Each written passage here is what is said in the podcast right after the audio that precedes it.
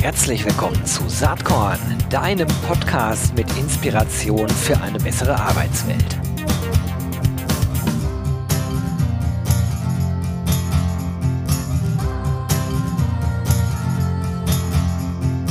Hallo und herzlich willkommen zum Saatkorn Podcast. Ich freue mich ja immer und mir fällt auch auf, dass ich immer gleich anfange. Heute freue ich mich besonders, sage ich nämlich immer. Nur das stimmt immer und heute stimmt es ganz besonders, weil ich eine sehr gute alte Bekannte am Start habe, ähm, die bereits auch das zweite Mal heute die Ehre hier im Saatkorn-Podcast äh, hat. Aber ich kann euch versprechen, langweilig wird's garantiert nicht, denn das ist niemand anders als Ute Neher. Ute, schön, dass du da bist. Schön, dass ich da sein darf, Gero, und es ist eine wahnsinnige Freude und ich freue mich natürlich auch besonders, mit dir heute sprechen zu dürfen. Ja, man muss dazu vielleicht sagen, dass, dass Ute und ich ähm, auf einer gewissen Ebene äh, durchaus so, so Parallelen im Lebenslauf haben. Ne? Lange in Corporates äh, tätig gewesen. Äh, Im weitesten Sinne bin ich ja zum Beispiel auch immer noch bei einem Corporate angestellt und Ute irgendwie auch. Aber man kennt sie sicherlich aus zwölf Jahren Deutsche Telekom.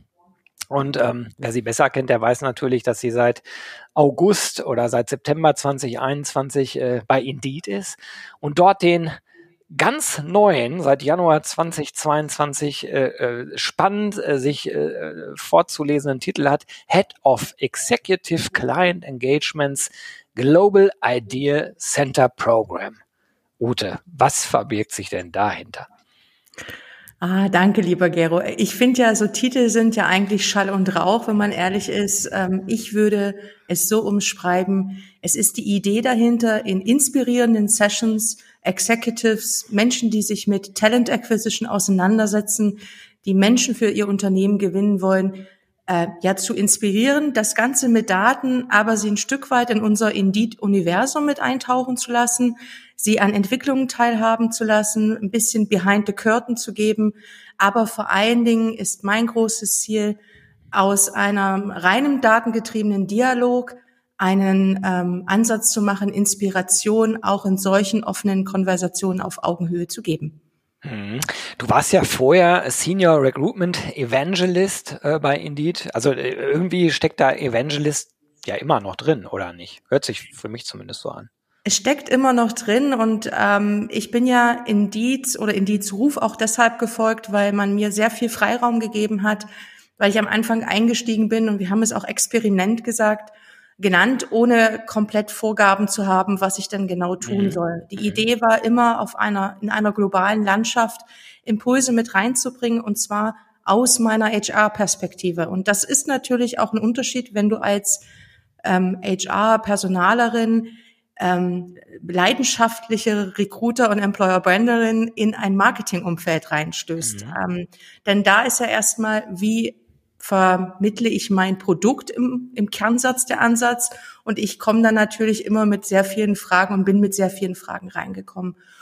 Und ähm, so habe ich auch die ersten vier, fünf Monate in der globalen Landschaft verbracht, habe mich einmal quer durch die Welt telefoniert in verschiedenen mit verschiedenen Unternehmen, aber auch mit verschiedenen Institutionen weltweit kommuniziert und dann ergab sich jetzt die Gelegenheit, dass für unsere Idea Center in Austin und in Dublin und jetzt im Moment eigentlich nur virtuell äh, jemand gesucht wird, der dieses Programm weiterentwickelt, der aber auch insgesamt, wie sprechen wir mit Menschen, die sich damit auseinandersetzen, die Themen entwickelt. Und dafür finde ich, bringe ich eine ganze Menge mit. Auf der einen Seite von dem, was ich schon erlebt habe und auf der anderen Seite wer mich kennt, so wie du weiß, meine Leidenschaft schlägt echt dafür das Human-Centric oder für diese Humanized Perspektive da drinne und das mit Technik zu verbinden, was Schöneres kann es doch nicht geben. Naja, also finde ich auch, äh, draufgeschaut auf die Themen Technologie und äh, Mensch. Äh, ich meine, das zieht sich natürlich durch unsere Zeit durch. Ne? Das ist ja das Thema der Zeit, in der wir gerade leben. By the way, äh, bei allem Corona-Elend äh, und Missständen das davon mal abstrahiert, eine super spannende Zeit. Also ich bin ja total happy. Ich begreife meinen Job oft. Äh, das hört sich jetzt vielleicht ein bisschen platt an, aber äh, ich denke, du weißt, was ich damit meine, wie ein Sandkasten. Ne? Und äh, ich finde, dass diese Zeit einfach unglaublich viele tolle Förmchen bringt, wo man super tolle Sachen mitmachen kann.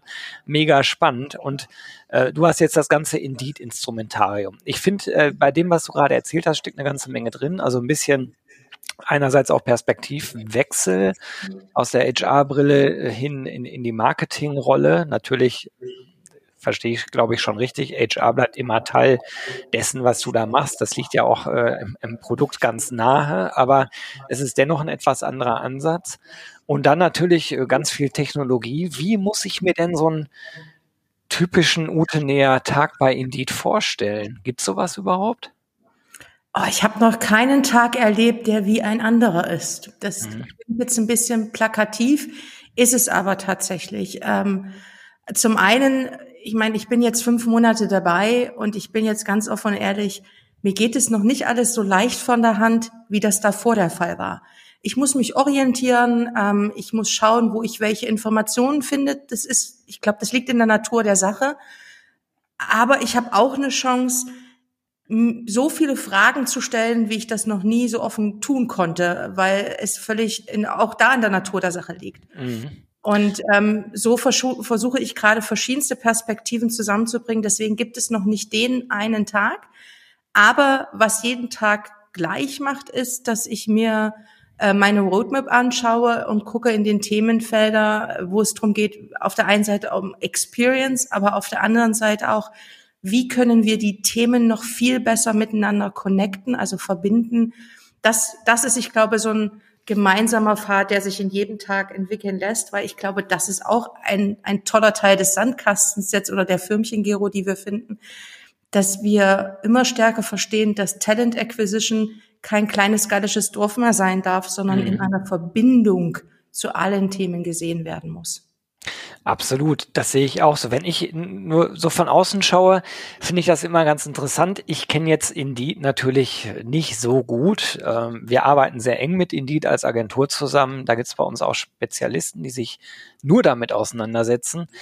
Und ich frage mich dann, eine Ute Näher mit all ihrer Erfahrung ist jetzt bei Indeed, analysiert die Datenlage von Kunden und Kundinnen und überlegt sozusagen, wie Indeed mehr Mehrwert äh, stiften kann, wie man Indeed vielleicht noch besser einsetzen kann oder wie man andere Tools, Vorsysteme, ich denke jetzt sowas wie Multiposting-Tools oder so anbinden kann. Ist es das?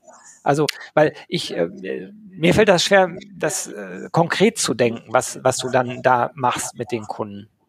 Das ist es auch und mhm. die Betonung liegt auf auch. Ähm, und tatsächlich geht es wirklich manchmal rein zu schauen, wie sieht die Datenlage aus, ähm, was können wir verbessern, was kannst du aus deinem eingesetzten Geld noch mehr rausholen. Manchmal sind es aber auch so Hands-on-Tricks. Ich war in einem Client Engagement mit einem ähm, amerikanischen Herzanbieter dabei, ähm, die auf ihre Rezensionen besser antworten wollten. Und ich habe dann der Kollegin, die davor stand, wie erstmal, wie fange ich an, wo, wo, wo setze ich das an, den einfachen Hands-on-Trick gegeben, fang an, dir eine Library aufzusetzen. Dann bist du auch konsistent in deinen Botschaften, kannst schauen, was vielleicht Themen sind, die öfters kommen, um sie zurückzuspiegeln, um das dann wieder für eure interne Arbeit zu nutzen. Denn ähm, das ist ja das, was ich auch unter Employee Reality als nächsten Ansatz nach Employer Branding sehe. Also es kann sehr hands-on sein. Es kann ähm, sein, dass wir Daten analysieren, dass wir den Kunden analysieren. Es können aber auch Themen sein, wie äh, in Schweden hatte ich eine Diskussion rund um das Thema Diversity. Was bedeutet das für den schwedischen Arbeitsmarkt? Welche Hürden sind dort? Also auch das gehört dazu. Oder mit den äh, Japanern zu sprechen und zu schauen, ähm, wie sich ihr Arbeitsmarkt entwickelt, welche Themen da sind und was wir da vielleicht auch an inhaltsgetriebenen ähm, Informationsthemen brauchen, damit die Arbeit vor Ort von den Evangelisten, die dort im Field unterwegs sind, also in Japan unterwegs sind, noch besser wird. Okay, das hört sich für mich zum Teil wie sozusagen äh, so eine Mischung aus Trend-Scouting und Analyse konkreter Kunden- oder Region-Herausforderungen äh, an und dann die Idee, da vielleicht Lösungsansätze äh, zu finden. die vielleicht ja auch ins Produkt äh, von Indeed einen Rückfluss haben müssen. Also wie arbeitest du mit der Produktabteilung, mit der Produktentwicklung zusammen? Ähm, wir sammeln auf der einen Seite das, was wir von unseren ähm, Engagements, also von unseren Kontakten mit den Kunden hören und gucken auch, welche Themen da vorkommen. Ich habe äh, tatsächlich einen direkten Kontakt ähm, zu einem Team, was sich mit ähm, Kundenherausforderungen auseinandersetzt ähm, und auch da mit mir in regelmäßigen Austausch geht. Was muss man ändern? Ich würde es fast so wie so ein Troubleshooter-Team mhm. nennen. Ähm, all das hat dann natürlich Rückflüsse und das ist auch tatsächlich mein Ansatz dahinter, dass ich so ein bisschen auch der Übersetzer bin aus das funktioniert nicht hinzu, was ist der Hintergrund, warum funktioniert nicht und was könnte man gegebenenfalls tun. Denn in die Ziel auch 2022 ist, gerade für die, unsere Kunden ist, kommen, also dass wir näher zum ja, Recruiting kommen, get closer to the hire ist die amerikanische äh, Überschrift dazu. Und dafür, ähm, das ist mein Beitrag, den ich dazu leisten kann. Mhm. Interessant. Jetzt hast du ja eine internationale Rolle, wie man auch an den Beispielen gerade schon hören konnte. Hier im äh, Deutschlandmarkt äh, kennt man natürlich Tim, Tim Verhöfen, der ja als, äh, zumindest war er mal Evangelist. Ich weiß gar nicht, was er, ob er im Moment die Rolle noch hat. Er äh, ist immer noch Evangelist, ja. aber er, ähm, er steuert und führt mittlerweile natürlich auch das Team an Evangelisten, die wir hier im deutschen Markt haben. Das ist der Daniel Dubert, das ist der Norman Maurer und das ist eben der Tim Verhöfen, die mit einer unheimlich tollen Expertise hier auch ja, in Deutschland beratend unterwegs sind.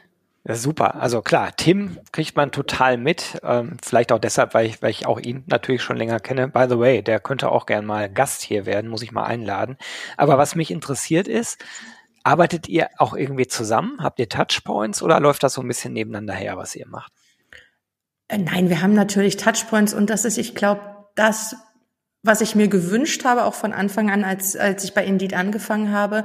Ich habe immer gesagt, ich möchte den deutschen Markt nicht aus dem Auge verlieren und möchte hier weiterhin meine Füße auf dem Boden der Tatsachen haben. Das heißt, mhm. ich mache viel international, aber ich bin mit Herzblut im deutschen Markt nach wie vor dabei und will dabei bleiben. Und Tim und das Team dahinter gibt mir auch die Möglichkeit, das zu tun. Und ab und zu äh, bin ich in Vorträgen, bin in Webinaren und so weiter hier auch, auch unterwegs. Und grundsätzlich ähm, habe ich die Verantwortung jetzt für das ähm, globale Evangelistenteam, was in den Ideas Centern arbeitet.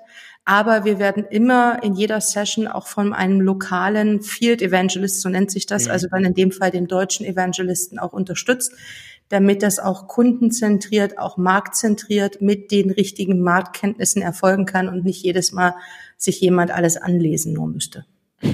Das sind spannende Einblicke, ne? weil ich, ich glaube, die meisten ZuhörerInnen werden Indeed ja äh, aus einer anderen Perspektive logischerweise kennen. Man nutzt Indeed als Jobsuchmaschine und ähm, also äh, das hat sich ja wahnsinnig gut entwickelt. Äh, in der Dachregion ähm, habt ihr super Weg gemacht die letzten Jahre. Ist dann äh, auch ein großer Bedarf da natürlich nach dem äh, Produkt. Und äh, was mich aber echt total interessiert, und ich kann mir vorstellen, dass viele andere da auch neugierig sind, wie fühlt sich denn Indeed von innen an? Also wie ist Indeed eigentlich als Arbeitgeber?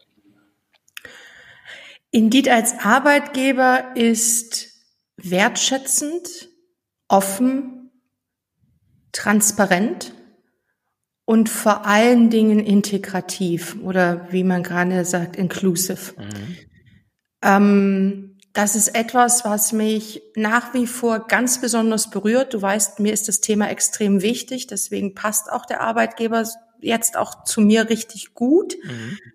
Aber die, diese, diesen Fokus von Indeed als Arbeitgeber auf das Wohl der Mitarbeitenden, und zwar für jeden, das ist schon also das ist nicht nur spürbar, sondern da wird auch viel investiert und ähm, du kannst es erleben. Ich fühle mich also neben dem, dass ich manchmal noch ein bisschen überfordert bin, weil es ein anderes Umfeld ist, in dem ich mich jetzt bewege, rein ähm, arbeitstechnisch, also wie ich arbeite, ist dieses Gefühl angekommen zu sein, das kann ich so offen sagen, schon da, mhm. weil ich ähm, mich aufgehoben fühle, sowohl im deutschen Dachteam, ähm, vom Marketing-Team hier bis hin zum großen Indie-Team, aber auch global total angekommen fühle.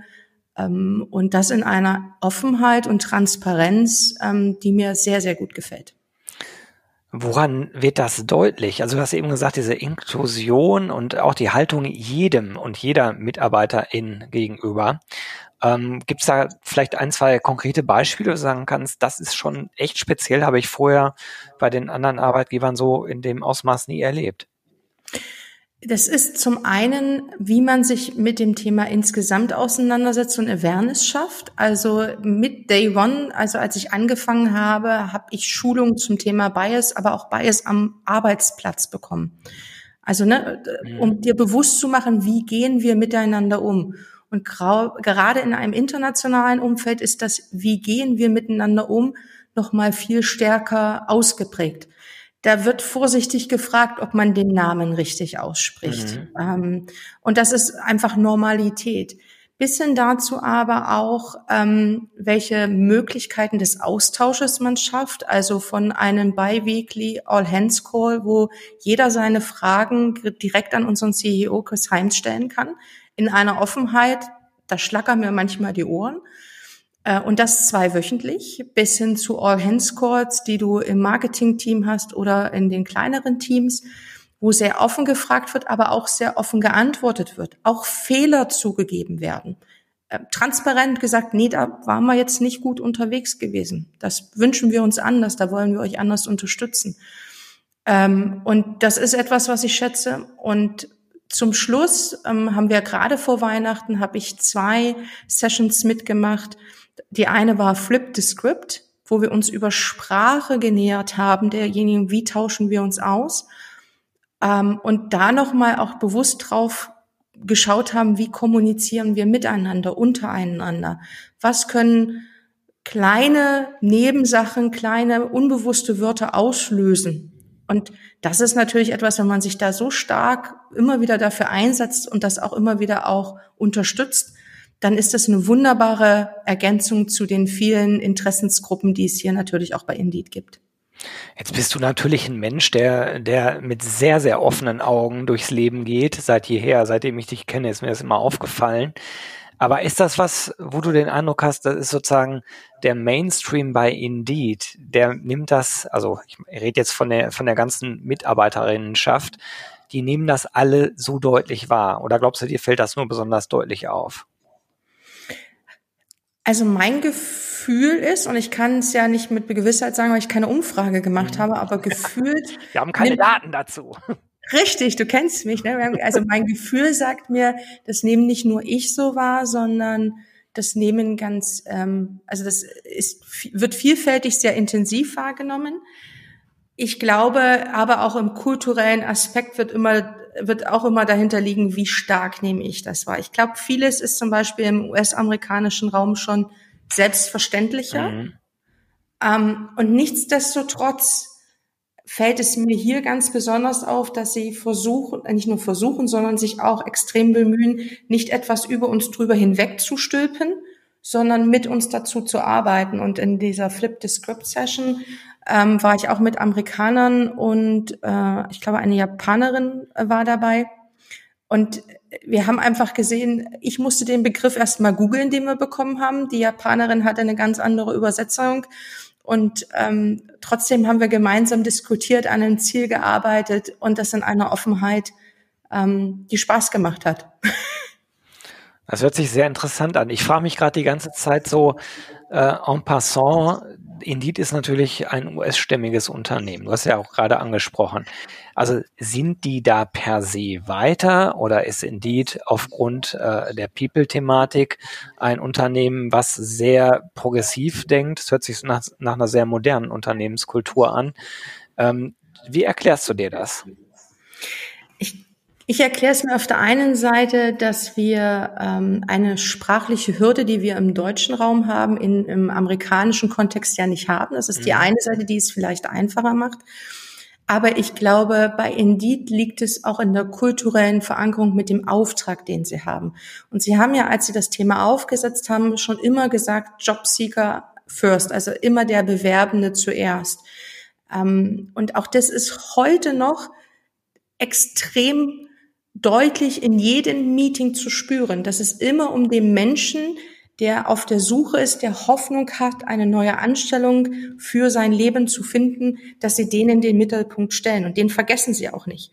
Und ich glaube, wenn man dann so zentriert ist darauf, den Menschen zu helfen, ihren Weg zu finden, dann erklärt es sich auch, warum man so intensiv nach innen drin auch arbeitet. Mhm. Weil sonst könntest du das nicht umsetzen.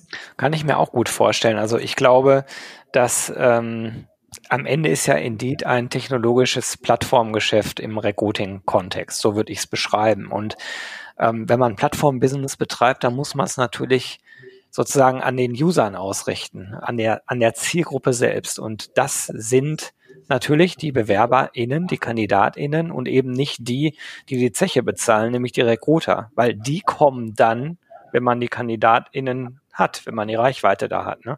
Also von daher ist das vielleicht auch Teil des Geschäftsmodells, dass es so stark verankert ist und naheliegend, dann gewisse äh, Dinge auch für sich selbst zu übernehmen. Ne? Das ja. ist in anderen Unternehmen natürlich ganz anders, wo, wo vielleicht ein Produkt vorne steht, und äh, nicht die Zielgruppe, die das Produkt kauft, deckungsgleich ist äh, mit dem Inhalt, den man im Produkt sozusagen anbietet. Finde ich ganz spannend, ähm, sehr, sehr interessant, äh, da mal so ein bisschen tiefere Einblicke zu bekommen. Ähm, was mich äh, auch noch interessiert ist, bevor wir auf den Arbeitsmarkt vielleicht im weiteren Sinne mal schauen, das ist ja auch interessant, was sich gerade so tut und ist auch interessant, deine Perspektive, die ja nicht mehr rein Deutschland behaftet ist, äh, dazu zu hören. Nochmal äh, kurz zwei Fragen, die eher so in deine äh, persönliche Richtung gehen. Das eine ist ähm, das ganze Thema Personal Branding. Ähm, du bist ja auch jemand, der auf LinkedIn regelmäßig kommuniziert, oft extrem lesenswert, äh, meiner Meinung nach. Wie wichtig ist dir das eigentlich? Oder ist das sozusagen ein Beieffekt dessen, was du sowieso tust? Also Personal Branding, das ist für mich immer nach wie vor ein schwieriger Begriff. Ähm, es ist eher so die Identity von mir, die ich glaube nach draußen bringen möchte und für die Themen, für die ich brenne. Mein Ziel ist nicht, die Ute näher zu vermarkten. Mein Ziel ist eher, an den Themen dran zu bleiben, mhm. Impulse zu geben, Menschen zu begeistern, sie auf meine Reise mitzunehmen. Da deswegen ist für mich der Begriff Personal Branding etwas, was ich für mich gar nicht vereinnahme. Und ähm, deswegen glaube ich, äh, gibt es auch bei LinkedIn weniger Posts von mir mit meinem Gesicht drauf und einfach nur ein Statement dazu, sondern ich versuche sehr stark inhaltsgetrieben Impulse zu setzen ja, ein Netzwerk mitzugestalten. Ich glaube, das liegt auch daran, dass wir auch beide ja bei Queb aktiv sind und wissen, wie stark und wie wichtig Austausch, Netzwerken ist, Impulse zu geben. Und ich liebe es, Impulse zu geben und bekomme aber auch immer wieder Impulse durch diese Arbeit zurück. Und deswegen tue ich das. Ja, ja, ja. habe ich mir schon gedacht, dass die Antwort so kommt. Und ich habe das auch äh, extra so gefragt, weil ich damit gerechnet habe, dass du genauso antwortest. Ich glaube ja persönlich, dass genau daraus die Personal Brand entsteht. Sozusagen eher beiläufig, eher zufällig. Äh, wenn man also marathonmäßig äh, an den Themen interessiert ist und darüber kommuniziert und äh, da lesenswerte oder nachdenkenswerte Dinge kommuniziert, dann über Zeit wird man halt einfach mehr Follower gewinnen, ob man das jetzt als Ziel hat oder nicht. Ne? Das sei mal beiseite gestellt. Ja, auch eine interessante Perspektive. Und du hast gerade den zweiten Frageaspekt selbst schon angeschnitten. Natürlich wollte ich mal hören, was bei Queb gerade so geht, ohne jetzt eine Queb-Session daraus machen zu wollen. Aber du bist auch dort ja immer noch im Vorstand aktiv. Äh, was sind so die, die großen Themen in der ersten Jahreshälfte bei Queb? Vielleicht einmal kurzer Rundumschlag. Ja, die Themen sind, ähm, wir beschäftigen uns mit New Work, werden dazu ein Barcamp haben, weil wir auch sehen, wie wichtig der, die Auseinandersetzung mit Arbeit ist, also wie wird Arbeit fortgeführt und so weiter, weil Arbeit und wie Arbeitsverhältnisse sind natürlich einen riesen Impact haben auf unsere gesamte Profession, Employer Branding, Personalmarketing, Recruiting, Diagnostik. Das wird ein äh, Thema sein. Zum anderen werden wir unseren Benchmark äh, weiter professionalisieren ähm, und werden äh, da auch in der ersten Jahreshälfte mit einem Benchmark nach draußen gehen, den zum ersten Mal nicht nur Queb intern, sondern ihn auch nach extern öffnen, um nochmal eine breitere Datenlage zu gewinnen. Ja, und auf etwas, was ich mich schon sehr freue, was bei 20 Jahre Queb auch ähm, unserer Jubiläumsfeier im letzten Jahr schon angeklungen ist, war das Thema Diversity. Und wir hatten eine interne Diversity-Umfrage, haben die auch noch extern geäußert, äh, geöffnet und werden jetzt auch im ersten Halbjahr die Ergebnisse dieser Diversity-Umfrage mit wahnsinnigen emotionalen Inhalten, aber auch mit Daten natürlich veröffentlichen. Und auch das, du weißt, das ist auch ein Herzensthema von mir. Und ich, mich freut es auch, dass der Queb auch dieses Thema so stark für sich vereinnahmt hat, dass wir hier daraus auch ein White Paper entwickelt haben und das wird ja, also ich bin schon ganz äh, gespannt, was da drin stehen wird. Ich habe so ein bisschen am Rande die Diskussion mitverfolgen dürfen in meiner Beiratsrolle und ähm, ich glaube, dass das Thema super, super ach, wichtig ist, aber ja gut, das ist, äh, das ist jetzt so ein bisschen, das denkt ja eh jeder. Lass uns schnell auf den Arbeitsmarkt gehen, bevor ich mich hier in peinlichen äh, äh Aussagen verstricke. ähm, es ist ja Wahnsinn. Ne? Ich äh, habe kürzlich so ein, so ein Statement äh, von einem CEO einer großen deutschen Jobbörse gelesen. Der sagte, wir haben eigentlich ein Jobwunder erlebt letztes Jahr. Ich würde dem beipflichten, denn äh, nach dieser Corona-Schockstarre 2020 ist ja seit Q4 2020 kennt der Arbeitsmarkt ja eigentlich nur eine Richtung, zumindest aus Perspektive derjenigen, die mit Employer Branding und Recruiting ihr Geld verdienen, nämlich äh, steil nach oben. Ähm, das ist bei Indeed nicht anders, kann man ja regelmäßig sehen. Deine geschätzte Kollegin Anina Hering äh, veröffentlicht da immer sehr spannende und lesenswerte Daten. Ähm, und ich weiß, dass es Indeed halt auch entsprechend gut geht. Aber wie siehst du das eigentlich mittelfristig? Denn man könnte ja sagen, es ist wunderbar, Employer Branding und Recruiting haben endlich die Bedeutung, die sie ja eigentlich schon seit Jahren hätten haben müssen. Inzwischen ist sicherlich in jeder Geschäftsleitung eins der Top drei strategischen Ziele, nicht nur die richtigen Menschen bekommen, sondern auch die richtigen Menschen halten im Unternehmen. Stichwort Great Resignation. Aber was kommt eigentlich dann? Wir können uns ja keine Menschen schnitzen äh, und äh, wahrscheinlich geht das Ganze erstmal so weiter. Und jetzt fehlen schon an allen Ecken und Enden Menschen, die wir auch durch Zuwanderung nicht, nicht reinbekommen. Also was glaubst du, was sich so mittelfristig eigentlich tun wird auf unserem Markt? Äh, ich glaube, es wird sich eine ganze Menge tun. Ich gebe gleich Beispiele, aber du hast ja gerade schon Anina angesprochen. Also wer die ganzen Daten lesen will, der geht auf Indeed Hiring Lab Sorry, Gero, die kurze Werbung musste also, sein, aber also einfach. Sorry, packe ich eh in die Shownotes rein. Aber einfach nur, weil ich glaube, ich selbst der größte Fan auch natürlich meiner geschätzten Kollegin Anina bin und ohne die wüsste ich nicht, dass wir 49,2 Prozent mehr Stellen haben wie vor der Pandemie. Mhm. Und wenn man sich das jetzt auf der Zunge zergehen lässt, dann äh, weiß man genau, dass dieser berühmte 5 vor 12 Zeiger schon auf 5 nach 12 geschwungen ist. Und du hast in deiner ähm, Frage schon eine Antwort mitgegeben, die ich glaube jetzt in diesem Jahr eins der allerwichtigsten ist. Wir müssen nach innen zuerst arbeiten. Ja. Und wenn wir das nicht verstehen, dass ähm, Talent Acquisition, Employer Branding, dass ich eher sogar zum Employer Reality, das habe ich letztes Jahr schon angefangen, umbenennen würde, dann glaube ich, tappen wir in eine noch größere Falle, wie sie je entstehen kann. Das heißt, die Arbeit nach innen, ist der allerwichtigste. Und damit löse ich dann nämlich zum einen auch ein wichtiges weiteres Thema, denn ich setze mich mit dem Thema Retention auseinander. Also warum und wie kann ich Talente bei mir halten, die ich brauche oder Arbeitskräfte bei mir halten. Ich würde gar nicht mehr nur immer nur von Fachkräften und Talenten, sondern eigentlich nur noch von Arbeitskräften sprechen wollen. Ja, wir reden ja auch nicht mehr vom Fachkräftemangel, sondern ich, ich glaube, das Arbeitskräftemangel. Wort vom Arbeitskraftmangel. Ne? Mhm. Ja, ich, ich sehe es genauso. Das heißt, wir müssen uns damit auseinandersetzen, wie können wir Arbeitsbedingungen, Räume schaffen, wo Menschen gerne mit uns arbeiten, bei uns bleiben und an Bord bleiben das Thema Internal Mobility, der interne Arbeitsmarkt, nochmal viel stärker nutzen, bevor wir nach extern gehen, weil der sieht gerade eh so auf, dass mehr Stellen auf wenig verfügbare äh, Arbeitskräfte treffen, ähm, die da zur Verfügung stehen. Also das heißt, nach innen arbeiten ist das Allerwichtigste, Retention und Employee Reality. Also wie gestalte ich Arbeit wirklich sich anzunehmen. Und damit meine ich nicht nur äh, das Buzzword Bingo, auch wir bieten jetzt mal Remote-Arbeit an, weil Remote-Arbeit geht halt nur für einen Teil der Gesellschaft, sondern wir müssen uns damit auseinandersetzen, wie sieht Arbeiten auch zum Beispiel für Menschen aus, die äh, in einen LKW fahren. Wie können wir das angenehmer gestalten?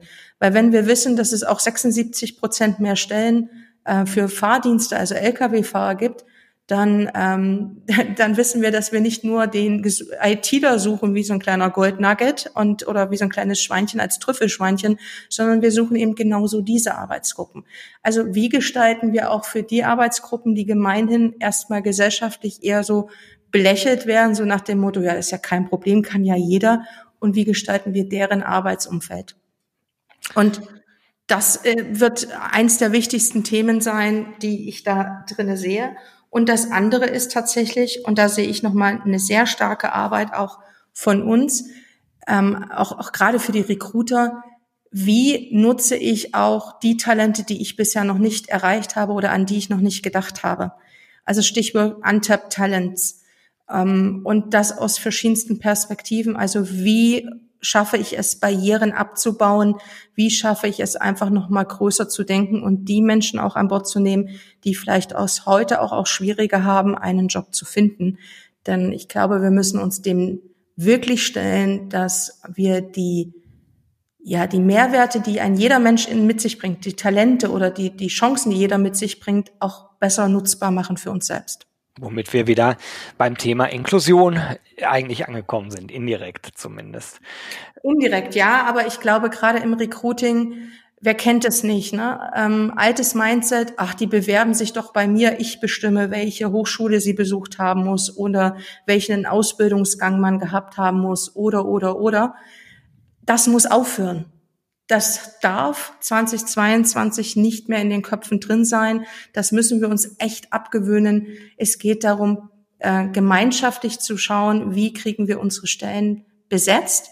Nicht skillunabhängig, um Himmels Willen. Ne? Also ein Doktor, der muss schon wissen, was er da macht am Menschen. Aber wir müssen uns auch da den Gefahren oder die Themen auseinandersetzen. Wie gehen wir zum Beispiel damit um, ähm, ausländische Abschlüsse anzuerkennen in Deutschland. Ein Riesenthema. Gibt es auch tolle äh, Beispiele dafür? Kommt auch, glaube ich, direkt nach dieser Folge ein Beitrag, auch wieder im Saatkorn Podcast. Kann man sich schon mal drauf freuen. Ja, Gero, du bist halt an den Themen wie immer so du nah dran, dass wer da sein wird. Aber wir machen jetzt keine Schleichwerbung, weil ich habe noch eine letzte Frage an dich. Erwartungsgemäß haben wir das Zeitkorsett natürlich schon gesprengt, aber Dennoch, äh, hast du irgendeinen Inspirationstipp für die Saatkorn-ZuhörerInnenschaft? Ja, äh, habe ich. Und zwar etwas, wo ich sogar persönlich noch Post bekommen habe. Das ist das Buch Professional Troublemaker von der Louis A.V. Jones. ähm, äh, hat den Untertitel The Fear Fighter Manual.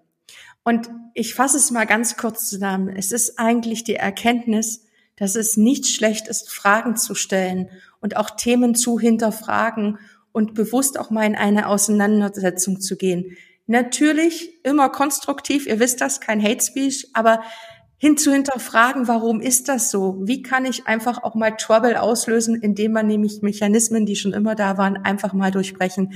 Wunderbares Buch, kann man auch auf YouTube finden. Diese inspirierende Frau hat mich echt getoucht und berührt. Sehr cool. Verlinke ich auch in den Show Notes. Ute, wie immer ein Riesenvergnügen mit dir zu schnacken. Hat mich sehr gefreut, dass du dir heute Zeit für Saatkorn genommen hast. Ich sag ganz, ganz lieben Dank und hoffentlich bis bald. Gero, danke, danke, danke. Und ich sag nur bis bald auf jeden Fall. Alles klar. Ciao. Ciao. Jo, das war diese Saatkorn-Podcast-Episode. Wenn du nichts mehr verpassen willst und dich überhaupt für die Saatkorn-Themen interessierst, dann abonnier doch einfach meinen niegelnagelneuen Newsletter. Und dann bekommst du jeden Sonntag frisch alle Artikel, alle Podcast-Folgen, außerdem noch meine wöchentliche Kolumne und die Verlosung der Woche in deine Inbox. Musst du natürlich nicht sonntags lesen, geht auch montags oder dienstags. Ich würde mich sehr freuen. Hier nochmal die URL saatkorn.com slash newsletter. Tja, dann bis bald. Ciao.